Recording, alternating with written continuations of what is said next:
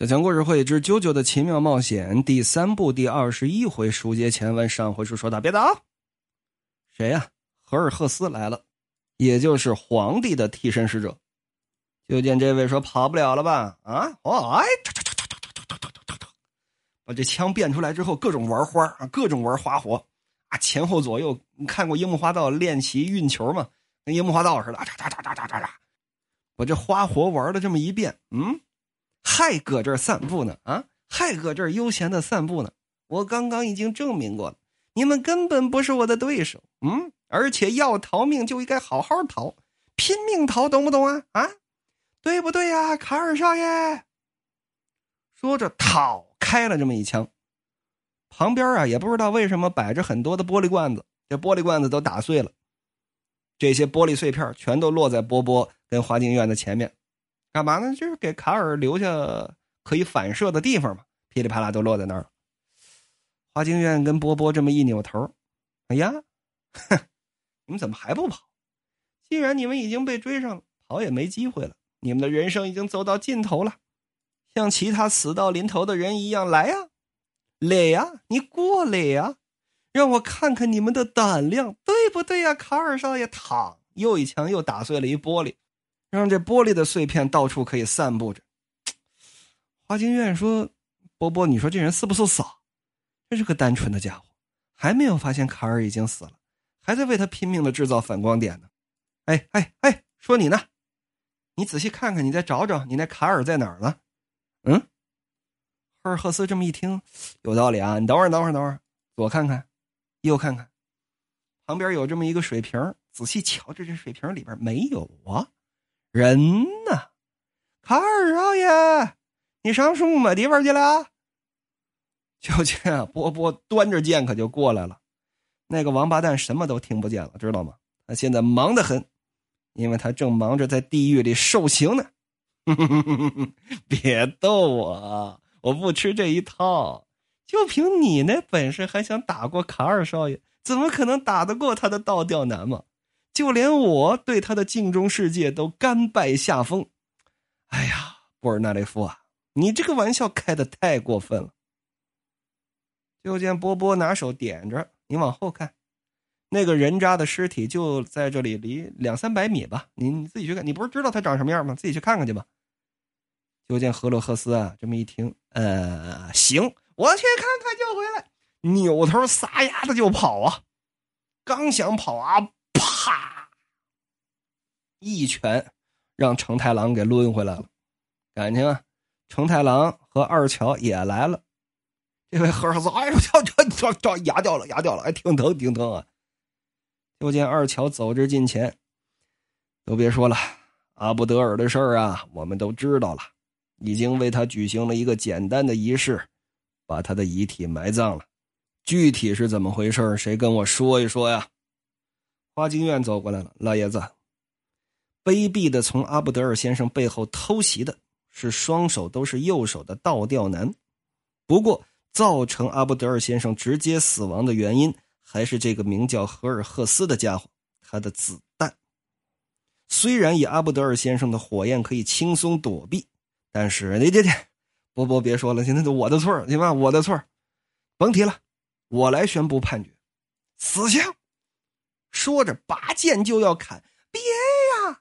就见嗷唠这么一声娇呼，有打旁边扑过来这么一女的，谁呀？就是前文书骑着大象啊，跟这位赫尔赫斯一块过来，被赫尔赫斯啊哄得团团转的小姑娘。哎呀，不行啊！扑通一下，扑过去，躺在地上，可就抱住了波波的腿。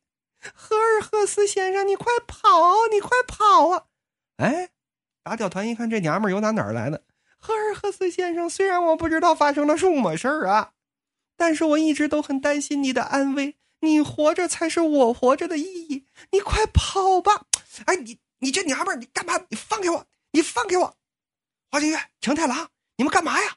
啊，成太郎，你距离太短。花京院，你干嘛呢？成太郎说：“你骂谁呢？啊，已经晚了。你看吧，再看赫尔赫斯，撒丫子就跑啊！”有打旁边抢了这么一匹马哦，baby，你说的很对，感谢你的好意，你的舍身为我，我就却之不恭了。我会好好活下去的。我逃走也是因为爱你，Honey，我会永远爱你的家。跑了，这边波波想去追，就见这个女人，好家伙，俩胳膊肘啊，在地上蹭的都呼呼淌血了。波波一看，你你你叫唤个屁！你放手！你放手！抬手想打，又下不去这手。哎呀，行了行了行了。二乔啊，毕竟还是个嗯绅士吧，姑且就算吧啊。行了，波波，她只是被赫尔赫斯利用的一个女人，而且刚刚她已经丧失战意了，没有来攻击我们，跑了就跑了吧。咱们的目的又不是杀她。说着。走到这个姑娘跟前阿布德尔虽然已经不在了，不过咱们必须赶紧赶路，离开日本已经十五天了，时间紧迫。来，姑娘，怀里掏出这么一块手帕，给这姑娘的胳膊上包扎。就在这时，就见这姑娘胳膊肘啊，这出血了吗？不是，这血滴答，有这么一滴血，直接就飞到了二乔这胳膊上。打掉团现在少了一个人呢。众人看着波波，意识到错误没有？我我我意识到，我意识到，都是我的错。现在我大仇尚未报，因为虽然杀了倒吊男，但是万恶之元凶这迪欧还没宰掉。我会连同阿布德尔那一份一起努力，咱们一块走。众人一看，行吧，认识到错误也就行了，咱们赶紧出发吧，耽误不了时间。就见这二乔一直挠自己这胳膊，哎呀，怎么这么痒啊？怎么这么痒啊？仔细这么一看呢，这胳膊上起了这么一个肉瘤，刚刚是让什么东西给叮了吗？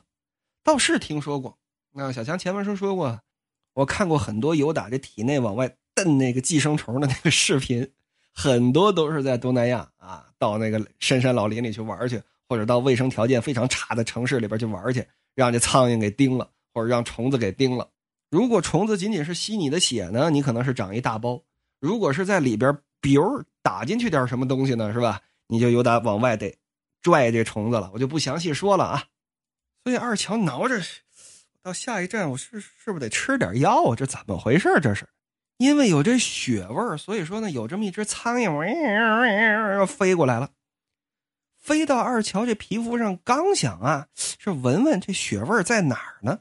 就见尤达长出这小肉瘤上长出这么一张嘴来，这嘴。苍苍一下，把这苍蝇腿可就给咬断了。紧接着，这苍蝇可就掉地上了。而与此同时，离他们几百米远这地方，刚刚被包扎的那小姑娘站起身来，伸出自己这舌头，呃，感情这舌头上也长出这么一张小嘴来，悄咪咪，乐了。书要简言。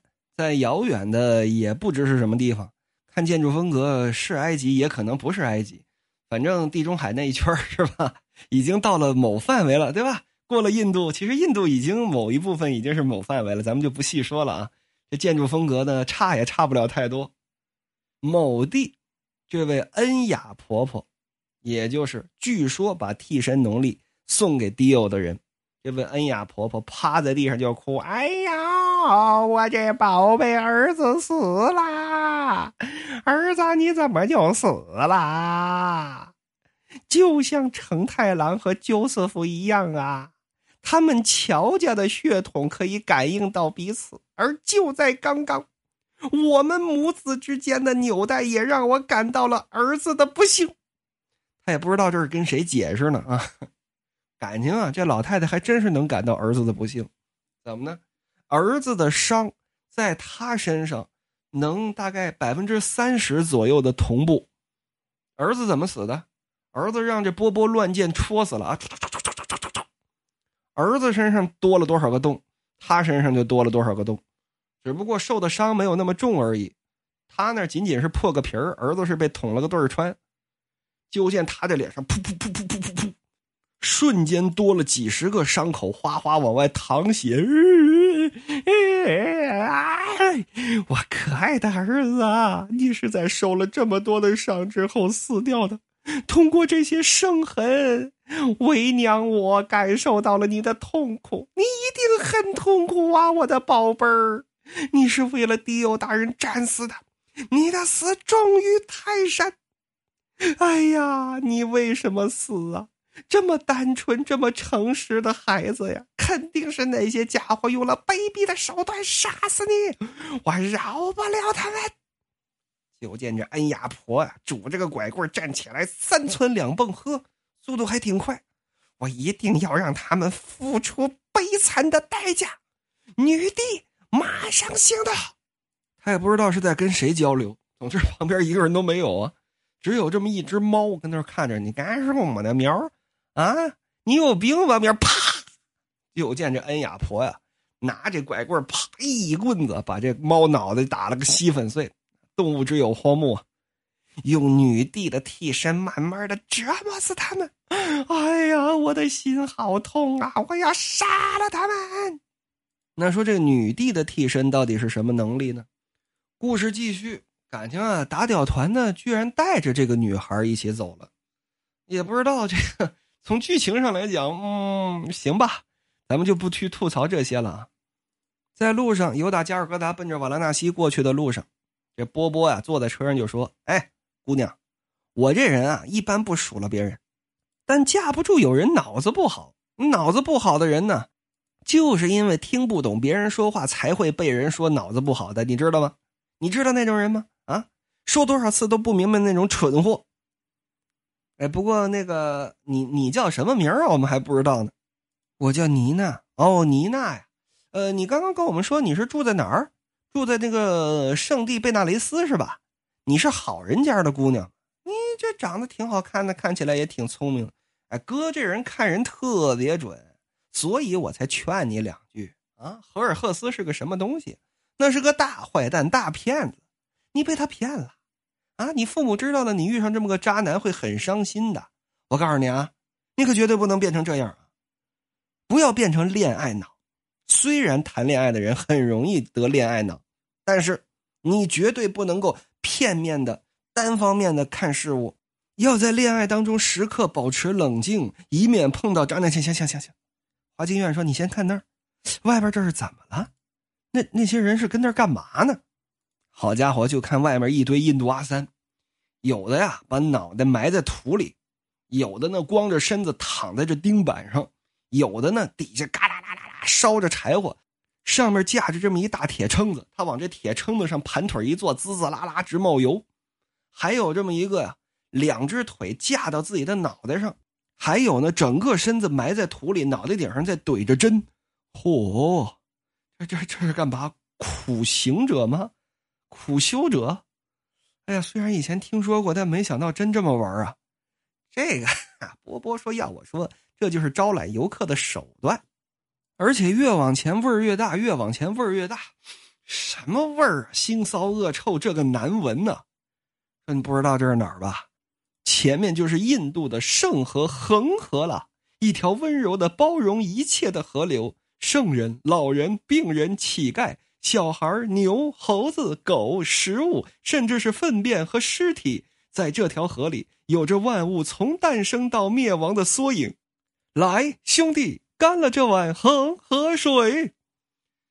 哎呀，波波说：“我感觉我光闻到这味儿啊，肚子就难受。”就见旁边这二乔，哎呀，成太郎这么一看，老爷子怎么了？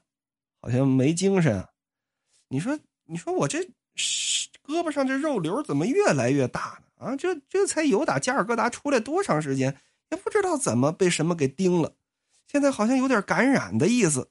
华金院说：“那别等着呀，到了城市之后赶紧去看医生啊。”婆婆说：“哎，仔细看，哎，你看这肉瘤像不像个人脸？哎，别瞎说，别瞎说，什么什么人脸，看着听着那么瘆得慌。”说要检验，到了这城市里这医院。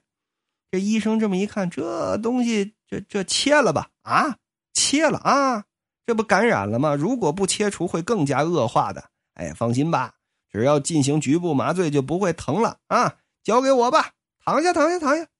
二乔倒是挺老实，往那这么一躺，别呀，你你涂点药，打个绷带不行吗？我这这赶路呢，我没时间。哎呀，我骗你干嘛呀？